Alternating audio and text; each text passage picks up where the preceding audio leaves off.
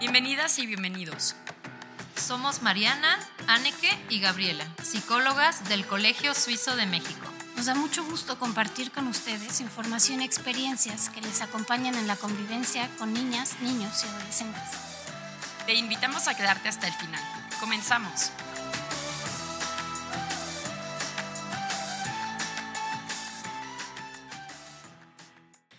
Bienvenidos y bienvenidas a todos y todas. Eh, yo soy Anneke Farías Yapur, psicóloga de la primaria en el Colegio Suizo y estoy acompañada aquí eh, de Melanie Stahel, que me gustaría mucho que te presentaras eh, también. Y también estamos con Mónica Martínez, que también me gustaría mucho que se pudieran presentar brevemente para nuestra audiencia.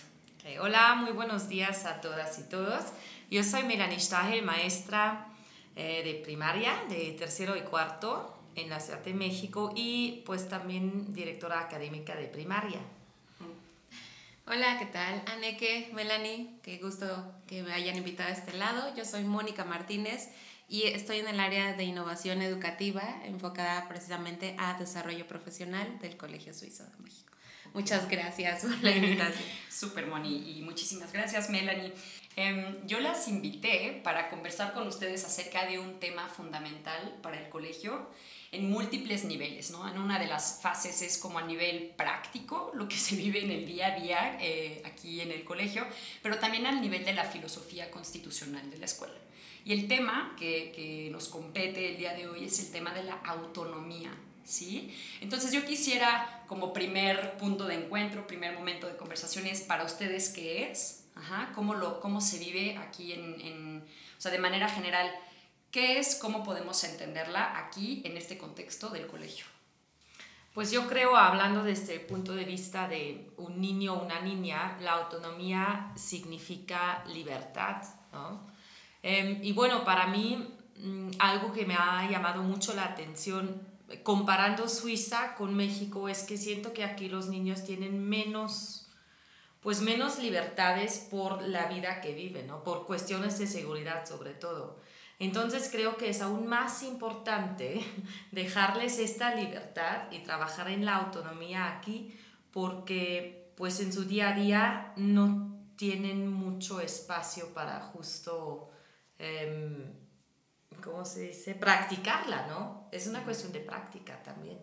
Ahora, perdón Moni, quiero, quiero nada más decir una, una idea rápido acerca de este, que creo que falta agregar a esta parte que dices de la libertad su complemento más importante para que de verdad sea la receta de autonomía y esa es la responsabilidad, ¿no?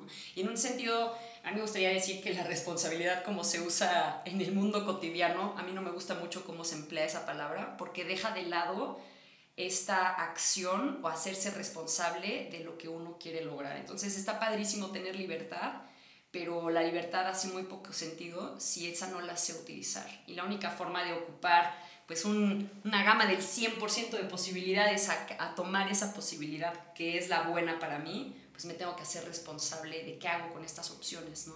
Entonces, bueno, me encanta Melanie, por supuesto aquí, en, digo, por motivos contextuales, pues no tenemos la misma exposición para entrenar nuestra responsabilidad en libertad y creo que seguro que aquí esto se, se trata de reforzar. Moni. Sí, claro, es un tema interesante, como lo menciona de los alumnos, porque con los maestros pasa algo parecido, ¿no?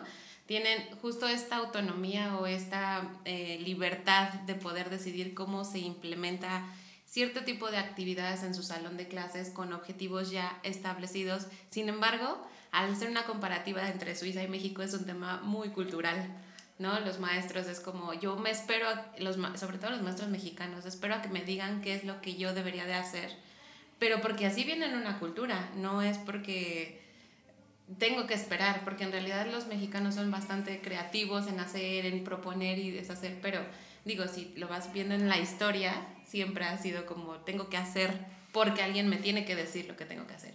Sin embargo, en esta reconstrucción que acabas de decir, creo que sí es importante mencionar que una vez que ya te adentras en la identidad del Colegio Suizo de México, empiezas a entender que justo esta libertad lleva una corresponsabilidad tanto mía como de mis directores como de mis eh, alumnos, ¿no?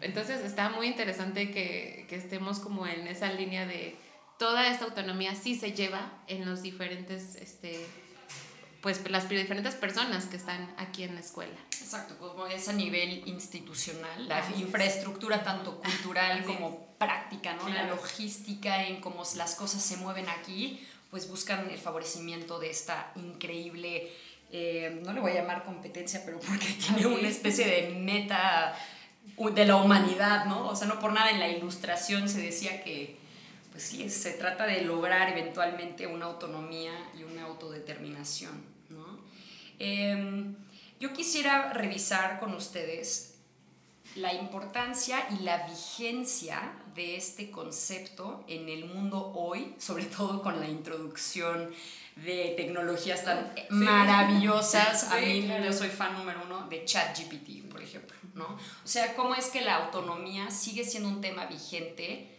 y sobre todo, como nunca antes, ahora que somos tan fácilmente desplazables en el mundo laboral. ¿Ustedes cómo creen que es vigente? Bueno, pues en realidad es un tema muy interesante lo que acabas de tocar porque pues mucha gente tiene como, ahora, ¿dónde está mi rol como persona si ya voy a ser desplazado por una máquina, no?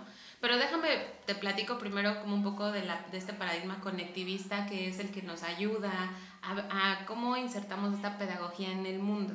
Hoy es tan importante tener tanto esta pedagogía análoga como digital en el aula, porque una vez que sales al mundo, las máquinas o lo digital ya existe, ¿sí? Entonces, creo que no podemos desplazar y decir, esto no va a pasar aquí porque en realidad ya está pasando en el mundo, ¿no? Tal vez hasta nos podemos retrasar como escuela, pero como sea, es algo que nosotros debemos de promover. Dicho eso, ¿no? En esta parte ya más pedagógica, creo que queda una responsabilidad mucho en el alumno a generar estos pensamientos críticos de aprendizaje, ¿no? Que implica justo empezar a tener esta responsabilidad de cómo utilizo las herramientas, y no solo ChatGPT, cualquier tipo de herramienta digital, las redes sociales, Spotify, Netflix, etcétera, para mi bien común y el bien social, ¿no?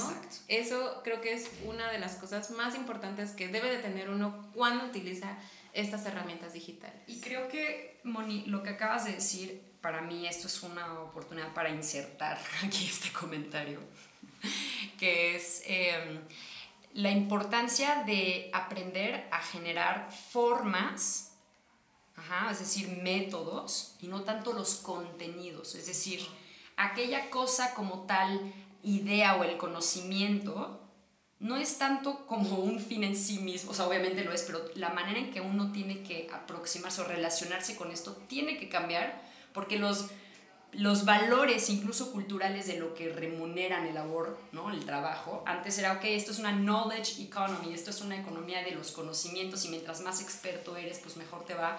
Ahora claramente no es ese ya el, el paradigma en el que nos encontramos, sino más bien habrá que transitar de esta idea de que lo que más sé, mientras más sé, mejor, ahora es mientras más logro resolver, ¿no? mientras más puedo yo generar los métodos para poder llegar a, contenidos o producir contenidos con ayuda de una inteligencia artificial. Eso es lo que creo yo que va a marcar el parteaguas.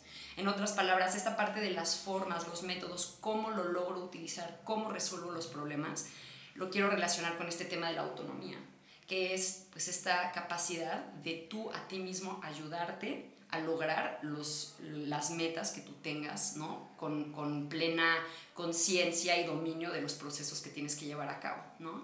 Entonces, bajo esta idea, ¿no? De cómo, cómo no es un asunto de los contenidos, sino más bien de las formas y de los métodos, y, la importa y cómo esto se relaciona con la autonomía, yo quisiera darle ahora la palabra a Melanie, porque yo sé que ella en su aula, pues, te ha implementado pues parte de esta idea, ¿no? esta filosofía de, de, que el niño o niña se haga responsable de sus métodos para lograr conseguir sus objetivos. ¿De acuerdo, Melanie? Estoy diciendo, estoy diciendo una cosa que no tiene nada que ver. No, sí, sí, tiene muchísimo que ver. Creo que tanto los adultos también como los niños estamos muy cómodos en un rol de consumidores. ¿Se dice consumidores? Sí, sí, sí, por supuesto. Consumimos todo el día y también pues nos hace sentir bien, ¿no? Estar consumiendo porque piensas que así estás cumpliendo a lo mejor un rol importante en un mundo capitalista y sí es muy cierto. ¿no? Sí, claro. Pero bueno, creo que es muy importante sacar a los niños de ese rol, porque no es el único rol que tienen. O sea, sí está bien, hay momentos en donde consumo, pero hay que hacerlo con conciencia, ¿no? Entonces, es un paso no tan fácil para los niños porque es justo salirse de una zona de confort y afuera de esa zona de confort hay muchos peligros, ¿no? El peligro de no hacer lo que están esperando de mí, que para ellos, para su identidad es muy importante, pues este, em, ¿cómo se dice? Acknowledgement. Reconocimiento. Reconocimiento de los adultos. Entonces, si yo me atrevo de, este, de pensar de otra manera, o no simplemente consumir algo, sino tratar de digestirlo también y crear algo nuevo, pues me pongo en un rol un poco peligroso, ¿no? Entonces sí creo que es muy importante que los maestros les ayuden a los niños a atreverse. Es mucho atrever para ellos, ¿no? Melanie, en, esto, en relación a esto, como dos temas. Por una parte, quisiera que nos contaras de, de algunas actividades específicas en donde les regresas la responsabilidad al alumnado de resolver el problema o de llegar al objetivo de la clase. Más o menos como lo que hiciste los Lean Turn, yo sé que lo hemos platicado antes, pero ese es un ejemplo. Ahora, eh, también me gustaría hablar, nada más como para ordenar las ideas, como otro comentario, la importancia de que el maestro o la maestra, en la medida que el alumno o alumna trata de resolver el problema, se le den las vías y las opciones para poder resolver como mejor le funciona al alumno, pero siempre orientado a la solución. A veces me da la impresión de que como se tienen expectativas muy claras de las de las maneras en que se hacen las cosas, no se habilita la flexibilidad de pensamiento para optar por las alternativas más adecuadas a las necesidades y obstáculos que presenta el propio individuo. ¿no? O sea, yo nunca lo voy a poder resolver algo a alguien si yo ni conozco cuáles son sus obstáculos. Y una forma educativa en donde no se le permite la, la solución de problemas, pues estás condenando a una persona a que se ajuste y que se adapte a instrucciones que muchas veces son instrucciones unidimensionales y poco críticas con el caballo, con el, como si uno fuera una mula, ¿no? Con los ojos así. Entonces, bueno, ya agregué mi comentario al segundo punto, luego lo este, sin embargo te pido que nos cuentes un poquito de tu forma específica de lograr que los alumnos se hagan responsables de la calidad en parte de la clase, de sus propios aprendizajes.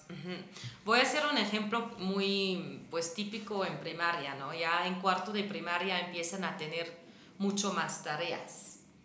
Y bueno, a veces la coordinación entre mm, los maestros y las maestras que tienen no es tan perfecta y puede que les llegan dos tareas el mismo día.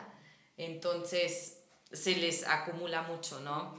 Y ahí, pues yo, lo que yo hago con ellos es planeamos la semana el lunes, ¿no? ¿La planean juntos? Ajá, pero pues hay ciertos obstáculos, ¿no? Yo les puedo comunicar las tareas que yo les voy a dejar para toda la semana. Sí lo puedo hacer y me lo pidieron, ¿no? En el mismo proceso me decían, es que tal vez si tú nos dices ya desde ahora qué es lo que tenemos que hacer, lo puedo ir planeando. Va, está bien, lo puedo hacer, va, les doy la información. Pero de las otras maestras aún no saben.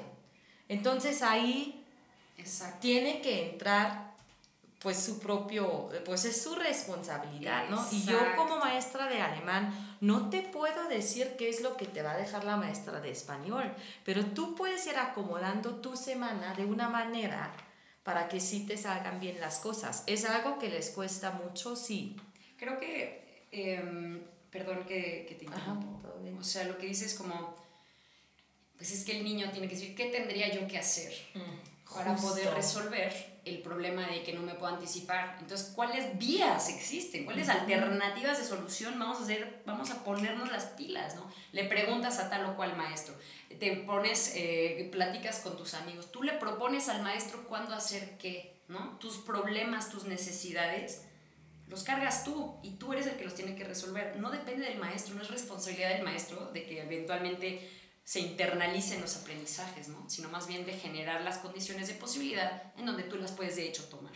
Moni, veo que... Sí, claro, es que me gustaría como, está muy interesante que justo sí se promueva esta parte, pero a, a, niveles de desarrollo hay que ayudarle al alumno a ser tangible lo que tiene que preguntar, ¿no? Exacto. Si justo él no sabe este, qué le toca en su clase de inglés, por ejemplo, pre- promover.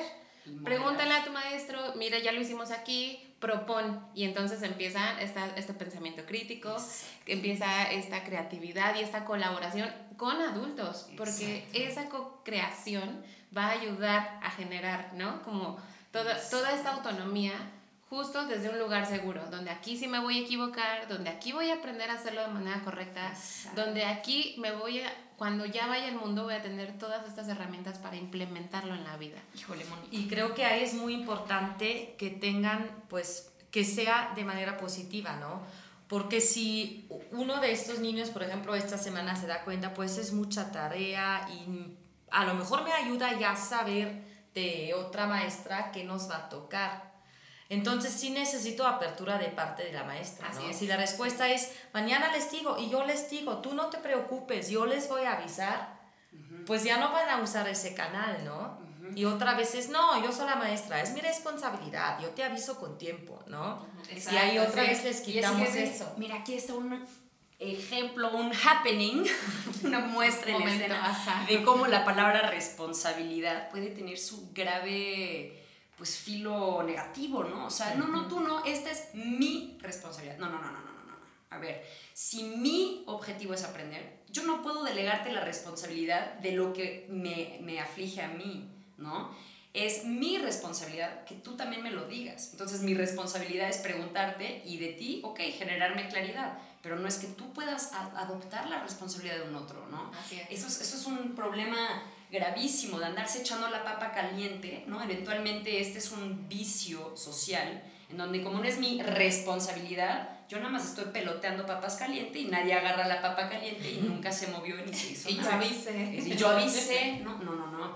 Por eso la importancia de uno hacerse cargo de tus propios objetivos. A mí me da la impresión a veces que el, profe- el, el alumnado a veces tiene cierta confusión de qué rayos está haciendo en la escuela. Como estoy aquí y estoy existiendo pasivamente en una silla, se me dicen cosas y luego me voy a mi casa. Sí, pero es que, ¿a qué vienes aquí? ¿Y cómo es que tú debes estar aquí? ¿Qué puedes hacer tú para que en este objetivo que tú tienes te puedas ayudar a lograr esto que tú tienes que hacer aquí? Más allá de si tu maestra te pide verde, a ver, ¿por qué verde? Verde me funciona a mí. Si te regañan, y perdón, pero es que el que tiene que aprender soy yo. ¿No? No es, que, no es que tú necesites calificar mi cuaderno, el que tiene que saber soy yo, y el medio es el cuaderno, pero el fin es el aprendizaje significativo, que el único que puede hacerse cargo de eso en realidad es el alumno. Así el maestro da las condiciones de posibilidad, las tiene que poner, porque si no hay condiciones de posibilidad, pues tampoco hay germinación de la autonomía, ¿no? Just- justo en esta autonomía es promover, o yo lo llamo iterar en el error, donde permitir que sí se equivoquen. O sea, tú, hoy el, el rol del docente ya no es yo lo proporciono todo, eso ya estamos Obsoleto en y es un daño social. Exacto, totalmente. Ya sales al mundo y eso ya no sucede realmente en las empresas en ningún lado. Permitir al alumno hoy equivocarse en la escuela, hoy decir, ah, yo también me equivoqué como maestro, es codiseñar, construir y generar justo este ambiente de aprendizaje significativo. Es- Eso es, ¿no? Pero también el maestro tiene que moverse un poco de rol y, y romper ciertos paradigmas que, pues bien, venimos arrastrando. Sin embargo, darle esta apertura al alumno va a generar un pensamiento crítico que sí funcione en el mundo. ¿no? y que te hace coautor.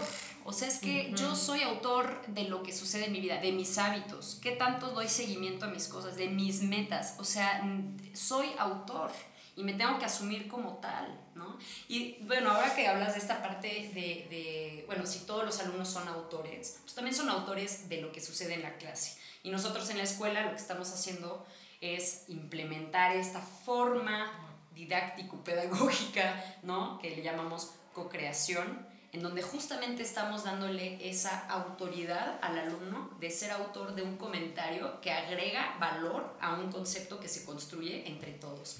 Y ahora este concepto puede ser desde los objetivos en la clase hasta la forma de diseñar exámenes, hasta la forma de demostrar conocimientos, la relevancia de estos conocimientos, ¿no?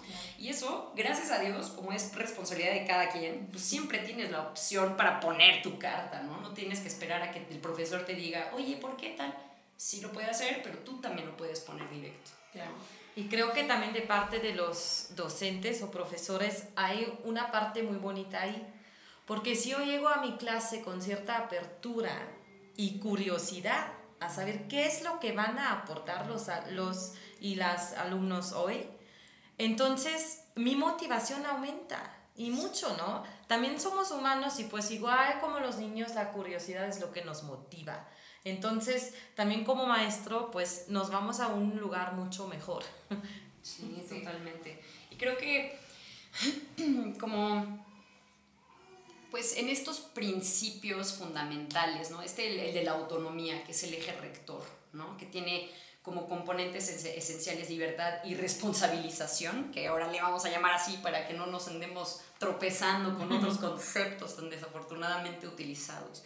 Pero bueno, entonces en esto lo que se busca es que el alumno se haga cargo de, de, sus caminos, ¿no? Ahora, en el colegio podríamos estar diciendo que nuestra labor formativa ronda alrededor de dos grandes caminos, que es el eje moral, ¿no? La parte de formación cívica y ética, o sea, si estamos haciendo personitas con un criterio que se supone que tendría que contribuir eh, moralmente a la sociedad y también respetarse a sí mismos, ¿no? O sea, este reconocimiento y práctica de la dignidad. Entonces, eso por una parte, y eso lo tenemos en esta escuela Em, desde los programas que hacemos en el Klassenrat, que tenemos los ejes de dignidad, respeto, aprecio y justicia restaurativa, y cómo ellos pueden hacerse cargo de cómo navegar alrededor de estos conceptos de una manera mucho más autónoma y proactiva. Y la otra parte, la de la, la responsabilidad académica, ¿no? Y en este segundo eje, ustedes ya saben que el propósito es favorecer las habilidades autodidactas, ¿no? como la forma más autónoma de hacerte cargo de tu propio proceso de aprendizaje. Entonces quería yo saber para ustedes em, cuál es el rol y cuál es la importancia de ser autodidacta.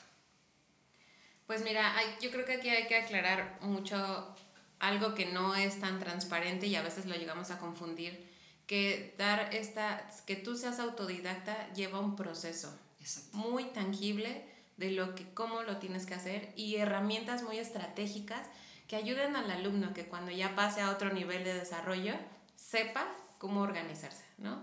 Eso yo creo que es lo primero que, que sí debemos de transparentar, porque a veces en, el, en este proceso de, ah, tú, tú seas autodidacta, se queda muy ambiguo el concepto y dejamos que los alumnos sean autodidactas, quién sabe cómo, ¿no? Y creo que es muy importante lo que dices, porque está esta idea del acompañamiento académico. Exacto. Me gusta. Es como, hay como ese método de... Eh, para enseñar a nadar, ¿no?